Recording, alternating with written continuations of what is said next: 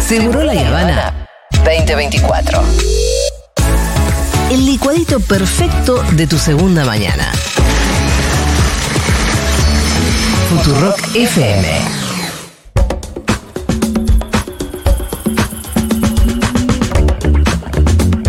Bueno, el viernes es la inauguración de las sesiones ordinarias en el Congreso, así que como todos los primeros de marzo, el presidente de la Nación se tiene que dirigir eh, ahí a la, al Congreso y también, obviamente, al resto de la población, que vamos a estar muy atentos. Y hay mucho run run Sí. de qué es lo que puede llegar a pasar el viernes. Hay acaso- novedades, o sea, no, es, no, Sí. no sería algo normal, o sea, tradicionalmente como se viene haciendo. Sí, con algunas cosas distintas. Claro, horarios, cambio de cosas. Exactamente, pero además obviamente mucha expectativa Sí, por claro. si el discurso acaso contenga algún tipo de anuncio, algo que nos vaya a cambiar la vida drásticamente a los argentinos. Sí, es el discurso del presidente de la nación, Y ¿no? sí. De las Y expectativas. el que- primero, el además, por lo general es un mucho uno que marca eh, el mandato entero de alguna manera. Estamos en comunicación para hablar un poco de eso con Berti Venegas Lynch, es diputado de La Libertad Avanza, fue mi docente en la Facultad de Derecho. Berti, ¿cómo le va? Julia Mengolini lo saluda.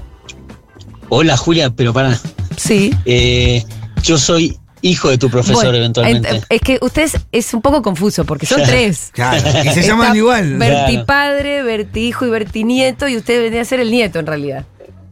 Claro, exactamente. Entonces me- es mucho mejor Berti porque ahí soluciona los temas de los hijos, que yo siendo menor se supone que soy hijo. Bueno, papá Sí. firma Alberto Venegas Lynch hijo porque se dedicaban bastante a lo mismo, este tema de las ideas. Claro. Han escrito muchos artículos, libros los dos, entonces para honrarlo, mi viejo a mi abuelo mantuvo el hijo a pesar de la muerte de mi abuelo en el 99. Claro. Bueno, eh, hay que decir que de cualquier manera el marco teórico lo comparten los tres. Usted es un, un heredero total de las ideas libertarias de su padre y su abuelo.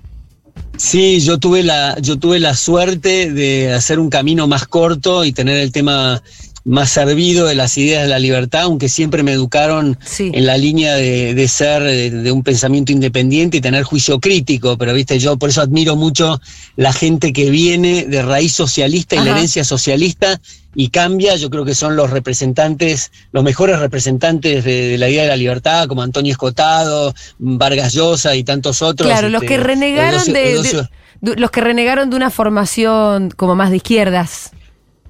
Porque, porque tienen los dos lados del mostrador. Claro. ¿entendés? Entonces me Bueno, parece que son súper sólidos y, y le dan en, en la clave, en el punto de, digamos, de dolor de la filosofía socialista. Y a las personas que sería como más mi caso, que hicimos el otro camino, que nos educamos en un contexto más, si se quiere, de derecha y nos hicimos de izquierda, debería corresponder la misma admiración, ¿o no? Bueno, este, es- propone ahí el debate desde mi mirada, obviamente, este, subjetiva, creo que has, has, has involucionado. No, bueno, pero es- sí la, la- la no, mirada obvio. crítica, ¿no? Lo de decir, che, yo no Pero creo en lo que ustedes me cuentan. Pero obvio, pero por supuesto, y te lo estoy diciendo del lado risueño, eh, por supuesto totalmente lo, lo- lo respeto y también implica no recibir todo por servido, sino Claro. tener esa mirada crítica y fuiste por otro, por otro carril, ¿está bien? Em, bueno, vamos a- al tema por el que... por- ¿Te puedo tutear? Sí, por supuesto. Bueno. Es más, pido que me tutee porque generalmente está esta cosa que si es el estilo del periodista, fenómeno, pero si es por ser diputado, por favor, decime Berti, tuteame. Berti, entonces, bueno, ¿qué expectativa, ¿qué expectativa hay para el viernes? ¿Qué, qué esperas vos del Eh, discurso de Milei? Mira, no tengo mucha información, eh, pero habías cuenta de lo que ha dicho Adorni en algún momento también en alguna conferencia de prensa, que alguna, alguna referencia hizo. Me parece que va a pasar entre tema de seguir pasando el mensaje de la batalla cultural y romper un poco los paradigmas que nos llevaron hasta donde estamos, y de paso también ir en línea con lo de la herencia, Julia, es decir, no solo como, como fue cuando Sí. asumió que hizo referencia a la herencia, pero claro, la herencia, como te diría desde, la, desde afuera de la vitrina, lo que se ve, lo que es la información pública que todos tenemos. Ahora hay se- 70 días que se han metido dentro de la vitrina, han abierto cajas y puertas y se encuentran con cosas bastante bastante miserables de lo que es este, la, la política, no solamente por el avance del Estado, sino Sí. también por temas de desidia y de corrupción. Ahora, Berti, si, si va por la línea de seguir con las denuncias de corrupción, mucha novedad no va a haber, la verdad, ¿eh? Digo, es algo que venimos escuchando desde hace muchísimo. Bueno, es un buen punto y coincido, hace mucho, ¿sabes por qué? Porque creo que, y eso ahí hago la autocrítica, quizás también en parte al liberalismo, que nos hemos encontrado eh, hablando demasiado de la cosa crematística, o sea, me refiero a la economía, no desde el lado misiano de la economía como la acción humana, sino justamente la cosa metálica y que las LELIX y el tipo de cambio, etcétera, etcétera, cuando en realidad esto que apuntás vos es central, son los marcos institucionales, la división de poderes. El poder judicial ha sido históricamente, ha migrado políticamente eh, a ser un, un, este, un adláter y, este, y un cómplice del poder ejecutivo. Entonces, esa independencia de los poderes hace que la consecuencia económica en última instancia también sea catastrófica, pero ese es el paraguas y el marco que yo creo que apuntás bien es lo más importante. Em, bueno, estás haciendo mucho hincapié en la bueno, la división de poderes, ¿no? Y en un modelo republicano. La verdad que cuando se envía el DNU que se envió, como que, modificó tantas, tantas leyes preexistentes y una ley ómnibus que, bueno, por ahora por lo menos no está vigente, pero pretendía como dar muchísimos debates en muy poquito tiempo. Ahí quienes pensamos que la división de poderes, em, bueno, se vio un poquito afectada y alterada, ¿no? Porque con un DNU cambiar 600 leyes.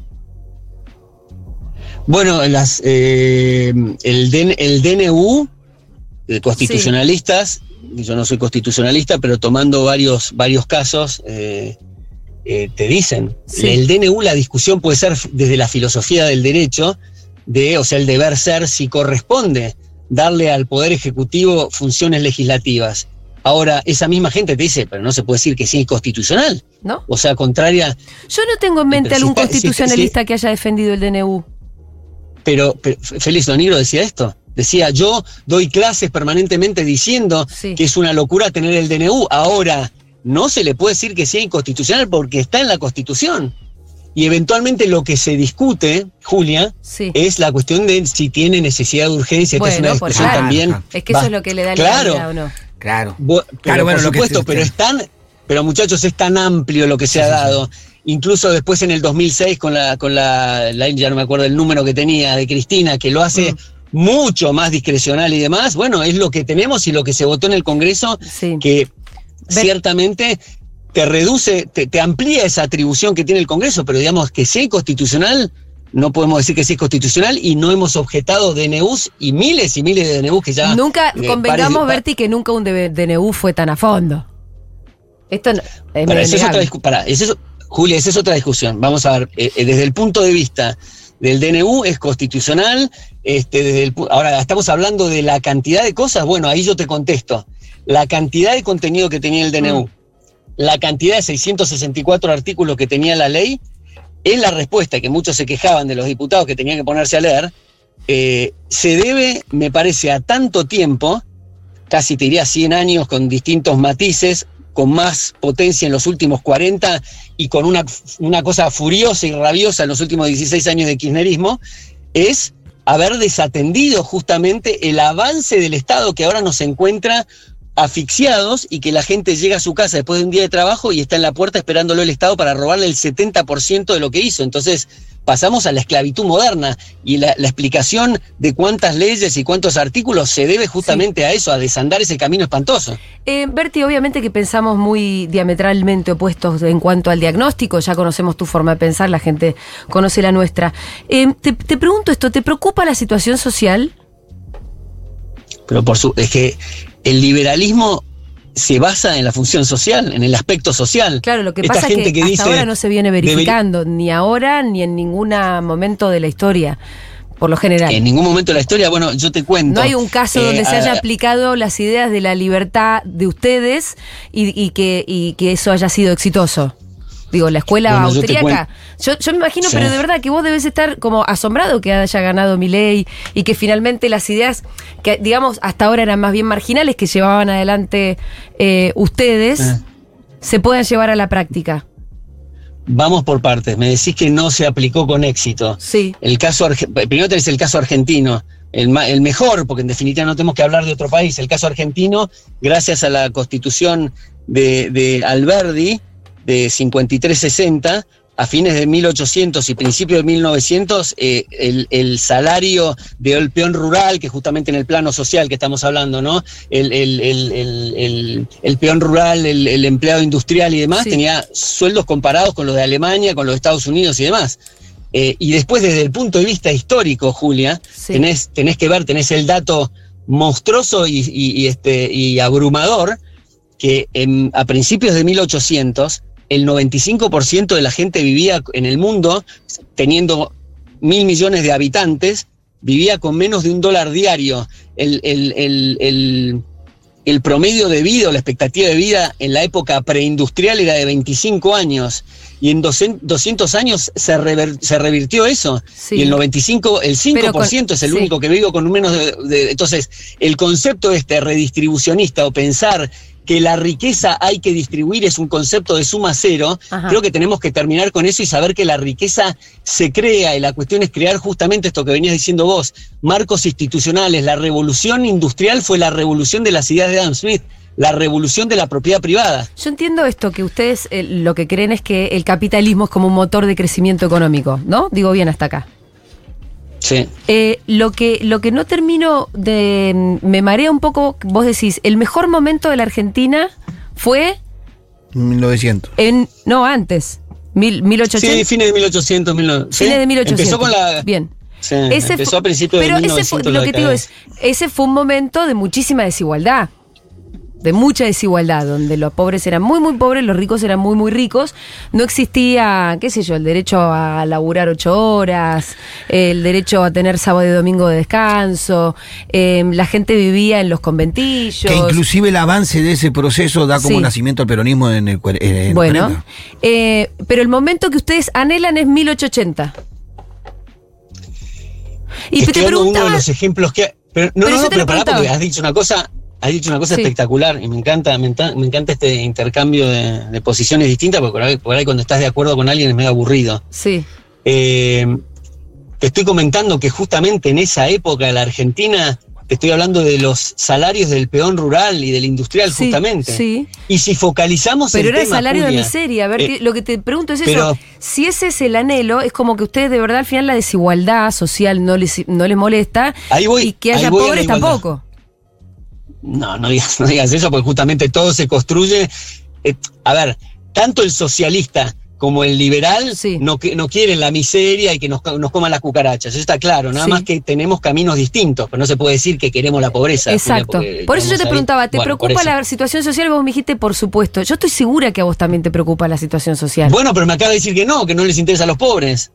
Entonces por eso te apunto pero si vos me decís que, nos interesa... el, modelo de país era el de 1880, yo te digo que era un país muy pobre en 1880, salvo la gente más de otra clase social, que por ahí la misma que la tuya, que, que sí, que la pasaba bárbaro, que iba a Europa en barco. Pero ¿qué sabes que... Perdón, te paro ahí. ¿Qué clase social está yendo justamente a la teoría marxista que hay una clase eh, que nace y vive pobre y es el proletario y la, burguesía la explota y no hay ningún tipo de movilidad social? Bueno, ese es el, la movilidad justamente el para el, no, la movilidad social sí la movilidad social, este, chicos, como yo lo veo, la movilidad social justamente es gracias al liberalismo, es el eje fundamental del liberalismo que vos, todos nos dedicamos a vender bienes o servicios para subsistir. Eso es, eso es una realidad nuestra, o sea, nuestra naturaleza es la pobreza, de manera que si no mejoramos la condición de otros, no mejoramos la propia. Entonces, Lo que yo te pregunto es, ¿cuándo el liberalismo fue exitoso y vos me contestás en 1880? no, pero es que me estás abriendo muchas ventanas. Yo te estoy contestando ahora. Elon Musk, Elon Musk no tiene garantizada su, riqueza. El día que este, hace un macanazo y no empieza a ofrecerle los servicios que la gente quiere, si no tiene esta cuestión que es muy común también en los empresarios o pseudoempresarios de estar aliados con el poder para explotar a sus clientes, empieza, empieza a perder este, posiciones y las posiciones patrimoniales relativas cambian y lo lleva tan abajo como sea necesario y como diga el mercado. Y quien está ascendiendo y sabe satisfacer a sus, a sus eh, congéneres, va a ascender en la escala social lo más rápido posible. Por eso eso de clase alta, clase social, vos me dijiste la clase mía, ¿qué, sabes qué clase tengo primero y qué posición? Primero, lo de las clases me suena ah, sumamente antipático y después es simplemente la posición. Mira, este, yo te digo francamente, ahora con el, salario con la dieta, te aprovecho para decir que vos me estás diciendo que tengo un buen pasar. Con la dieta que tengo de diputados, que me lancé a la política, si no trabaja mi mujer me tengo que mudar, Julia. Bueno, sí. Entonces, eh, bueno. Bueno, Está bien, entonces, pero, pero lo de la clase eh, social fue, la verdad que no, no, no me interesan los orígenes tuyos.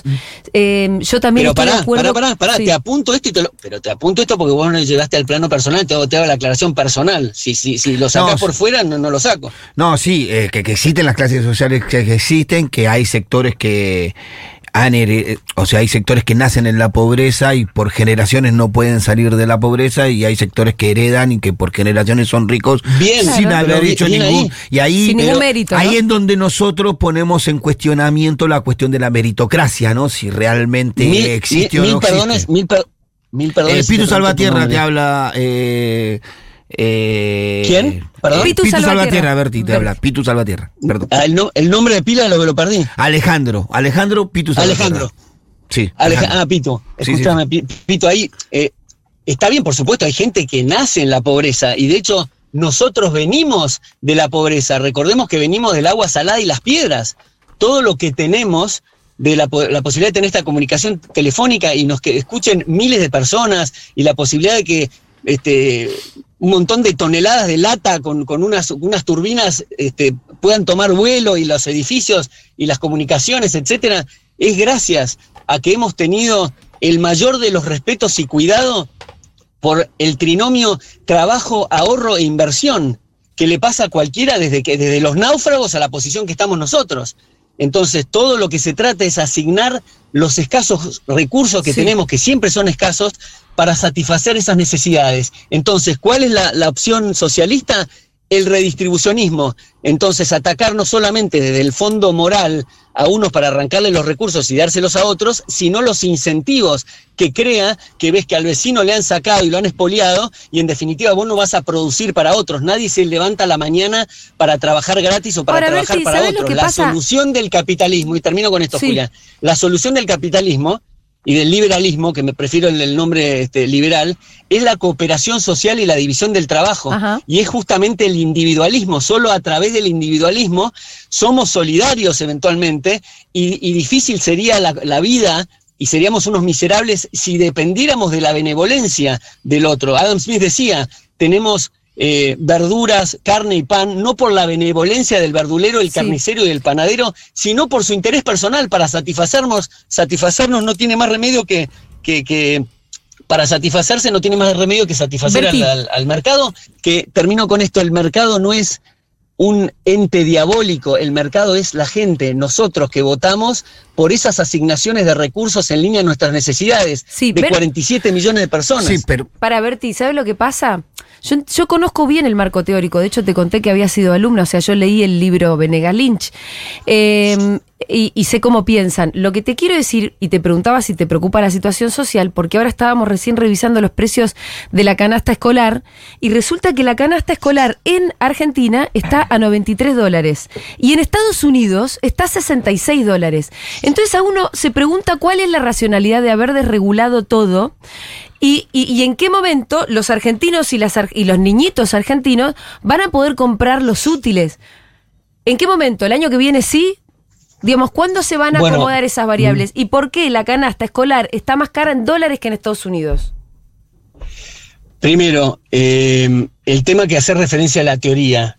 Eh, se dice que no hay nada más práctico que una buena teoría, con lo cual sé que no lo hiciste con ánimo de una cosa despectiva, pero No, la no. teoría es importante. Sí, pero es que yo tengo la mía. No pase, no, no pase por un puente de un ingeniero que dice que la teoría no le importa y no hace, no hace, no hace planos ni nada, pues se va a quedar seguro. Entonces, hay teorías buenas y teorías malas. Sí. Una vez resuelto el marco justamente teórico y filosófico, bueno, vamos al tema, al tema práctico. Venimos de un naufragio kirchnerista, donde te está ahogando gente por todos lados. Entonces, me parece importante, primero de todos, hacer un buen diagnóstico y ver de dónde venimos para por primera vez en la perra vida, Julia, tomar el camino en la dirección justamente de la libertad y no sea que políticos y la estructura política vive del, vive del, este, de la gente, del sector productivo. volvamos a la canasta Entonces, escolar en dólares.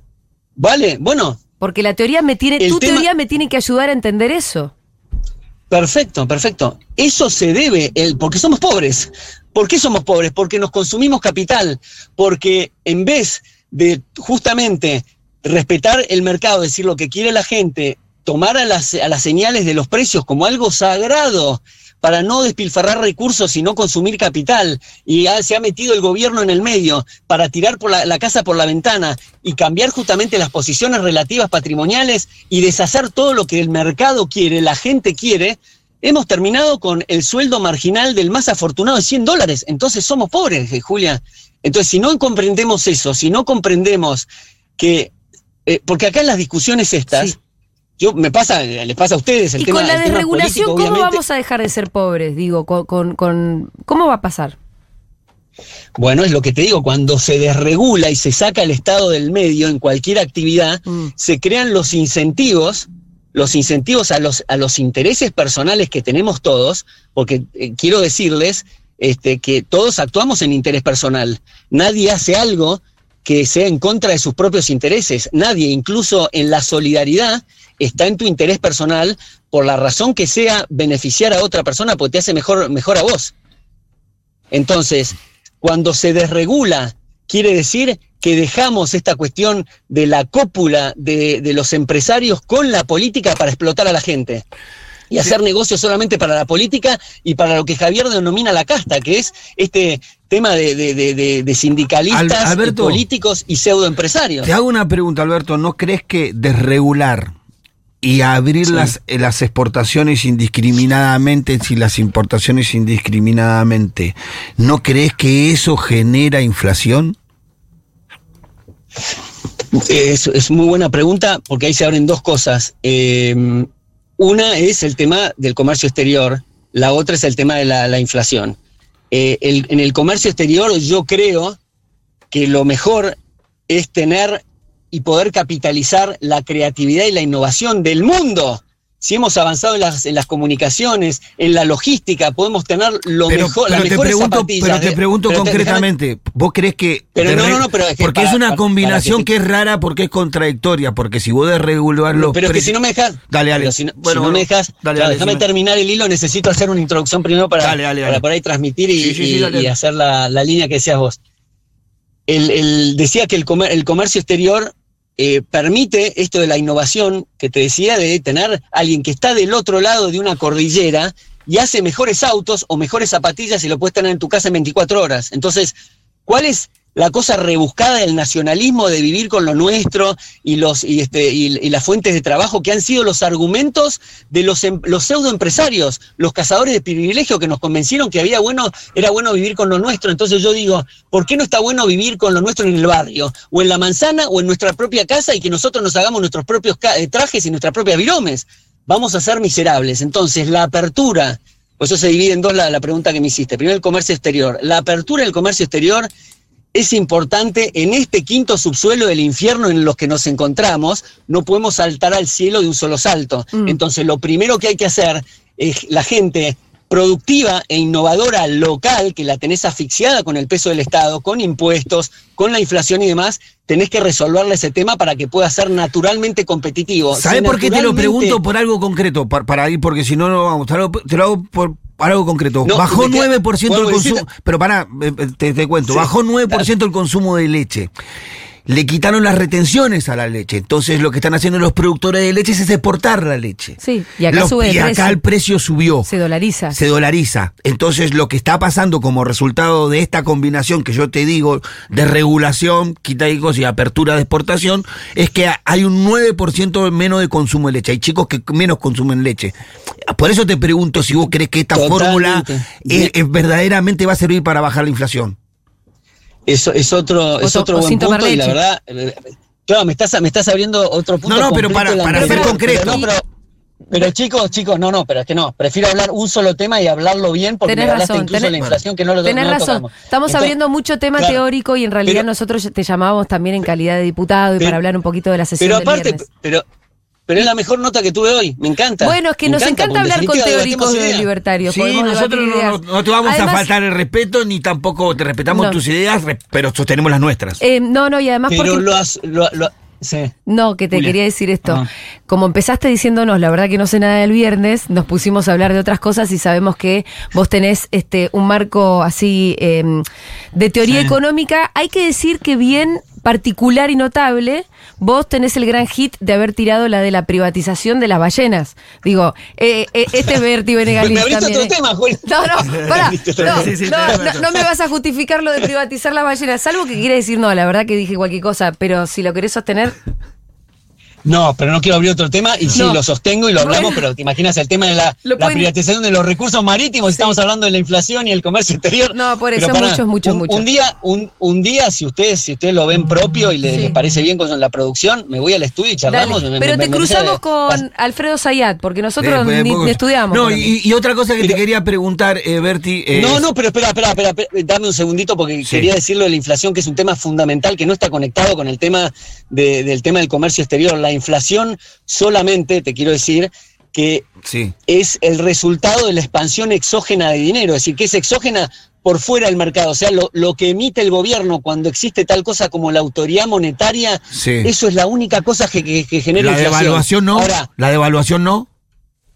La devaluación es justamente la consecuencia de la emisión monetaria que siempre el, el el- el Banco Central lo único que puede hacer es tres cosas. ¿A qué tasa contraer la masa monetaria? ¿A qué tasa expandirla? ¿O decidir dejarla igual? Pero no, pero no genera inflación que- eso pero- en la Argentina. Eh, pero la a eso voy, sí. pero si no me dejas terminar. No, no me terminar. No, perdón, perdón, perdón. Esas tres cosas, pero esas tres cosas son las únicas que puede hacer el Banco Central y siempre le va a estar pifiando Claro. y siempre va a estar alterando los precios relativos. Con lo cual, este, crea ese, ese, ese desajuste, por eso tal cosa como autoridad monetaria no tiene sentido. Ahora, se abrieron acá dos cosas, el tema de los recursos naturales y el tema que me decías vos de lo de la leche, con Ah. el, el- el- el tema cuando se, cuando se abre la importación, no sé qué, por qué La camino exportación. tiene No, no, lo que te preguntaba era si era si esa Sí. combinación, la misma pregunta de, de- de principio, yo estoy convencido que la combinación de regular precios y abrir exportaciones, quitándole retenciones a determinados productos, en la Argentina genera inflación. Pero bueno, ya te entendí tu respuesta, te hago la última, eh, puedo hacer la última yo y después te dejo la última. Eh, en, en función Una- de tu, una- una en cosa, tu te- función te hago- para, te hago- porque no tenemos, no tenemos mucho tiempo, en función de tu preocupación social que sí le manifestaste a Julia que te, Sí. que, que te preocupe, yo te creo que sinceramente, eh, seguramente, ni siquiera sé si lo que se está aplicando es un plan eh, económico libertario, me parece que hay una mezcla de lo que se está aplicando, pero lo que yo te quiero preguntar es, en base a esa preocupación social, si vos podrías intervenir en, eh, por nosotros, yo soy, yo vengo de un sector social, de una organización social, donde sostenemos en, a lo largo del país más de 540 mil comedores, de los cuales 45 mil comedores eh, no están recibiendo la mercadería desde hace dos meses. La excusa que nos da el gobierno, o la razón que nos da el gobierno, es que están auditando.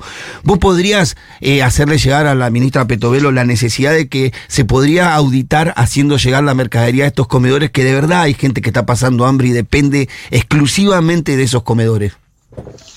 Mira, yo no estoy de, cer- de cerca en el Ejecutivo, pero sé lo que están haciendo, eh, le están pidiendo la información absolutamente básica, dado que todo es un relajo absoluto, que de los comedores le piden un tipo de calidad de comida para que después compran porquerías y dan a los chicos o la venden, creo que justamente por esos chicos No, Berti, Berti. merece que No, lo que- ahí sí, no, ahí sí no, te no, vamos a no, pedir no, respeto. no, un minuto. ahí sí te vamos a pedir no, no, respeto pero porque el Pitu pero- trabaja en un eso comedor no, no, no, y no. nadie está comprando Chicos, boludeces. chicos, y vos no, fuiste nunca un comedor, Berti. pero, pero no, pero, pero entendés, Julia, que no estoy generalizando. Digo, ese es el marco, no te estoy diciendo que todos sean así. ¿Y por qué cortamos a todos, entonces? Entonces, Podemos revisar la- sin, cortarle a lo que hacen las cosas bien.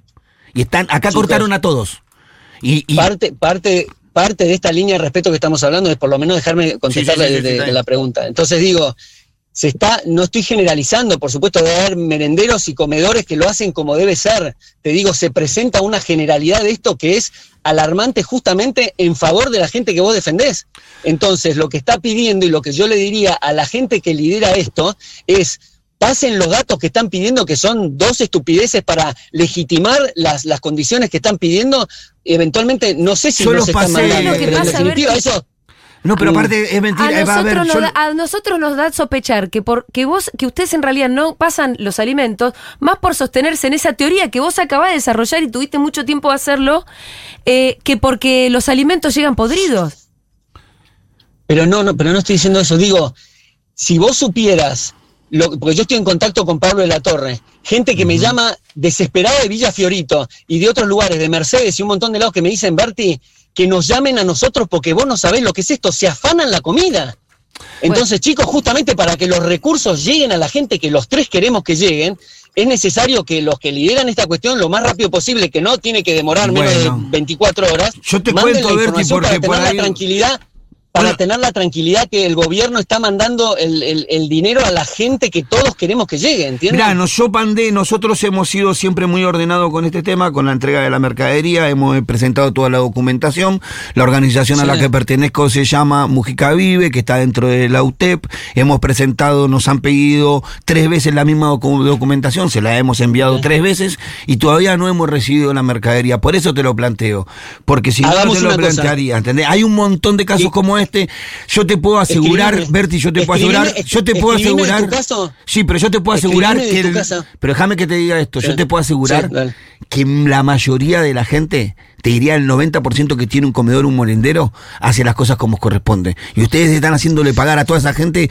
por una minoría. y Mm, siempre ponen no la lupa en Sí. esa minoría. Y si no, te hago la invitación, cuando vos quieras, de verdad, Berti, y de corazón te lo digo, Sí. nos juntamos juntos y vamos y Llevarlo recorremos. comedor. Vamos, recorremos Llevarlo distintos comedor. comedores, distintos barrios, elegimos el barrio, elegimos el comedor y vamos a ver las realidades para así discutimos desde las realidades, porque yo creo que ustedes a veces discuten desde el desconocimiento total de algunas cosas que pasan en A ver, Argentina. A ver, no, no, tengo, no tengo por qué dudar que hacer las cosas bien y yo lo que te propongo es que a la producción le pidas mi teléfono y ver el caso puntual y yo lo, yo lo conecto. La verdad que yo no me animaría a decir que... Igual la solución 90% tiene que ser haciendo- general, no puntual, porque si no, no, Sí, no estoy verdad. buscando una solución para mí, sino para bueno, eh, por- cuare- 45 mil pero- comedores. Pero bueno, eh, charlamos. Me hiciste el tema, perso- me hiciste el Sí, tema sí, sí, personal y te lo estoy resumiendo el tema personal, lo que puedo hacer porque no estoy ahí, Dale. eh, no estoy en el tema, pero, pero sí has- hago, hago el nexo que vos me pediste, deciles, bueno, yo te estoy haciendo eso. Berti, volvamos Eh, un poquito entonces, al Congreso. Pero no me animaría, no me animaría a decir que el 90% cam- camina, camina bien. Yo sí, Ojalá yo sí, sea así. yo sí, pero yo lo sí. que te, Te lo Bueno, aseguro, te lo fenómeno, aseguro, te lo pero aseguro. espectacular, Te lo aseguro. espectacular. Entonces, se tiene que mover rápido y, a- y a- ayudar para que ese, ese, ese 90% mande la información y continúe la cuestión como debe ser, porque hoy ustedes saben que la parte de la base de la pirámide, lo que se denominan las víctimas del sistema, tienen un cheque blanco, este eh, petovelo, para, para duplicar las, las asistencias. Pero no lo hace, hace lo que se puede. Pero Berti, ayer nombraron recién, mira, te voy a contar porque por ahí vos no sabías, el área de que atiende la el reparto de comidas es la dirección de asistencia crítica. Eh, la persona había renunciado hace 15 días y recién ayer nombraron a alguien, así que algunos retrasos también tienen que ver con esa parte, pero bueno, lo dejamos ahí. Berti, te mandamos un saludo enorme, gracias por la comunicación y el respeto. Eso, gracias a los dos. Un beso. Beso, Berti. Era Berti, ahí le mandaste un beso al final. Berti Venegas Lynch, diputado nacional. Bueno, hemos tenido una conversación interesante eh, con un señor, para mí, de lo más extravagante. Por suerte ahora, dentro de un ratito, viene Alfredo Zayat. Bien.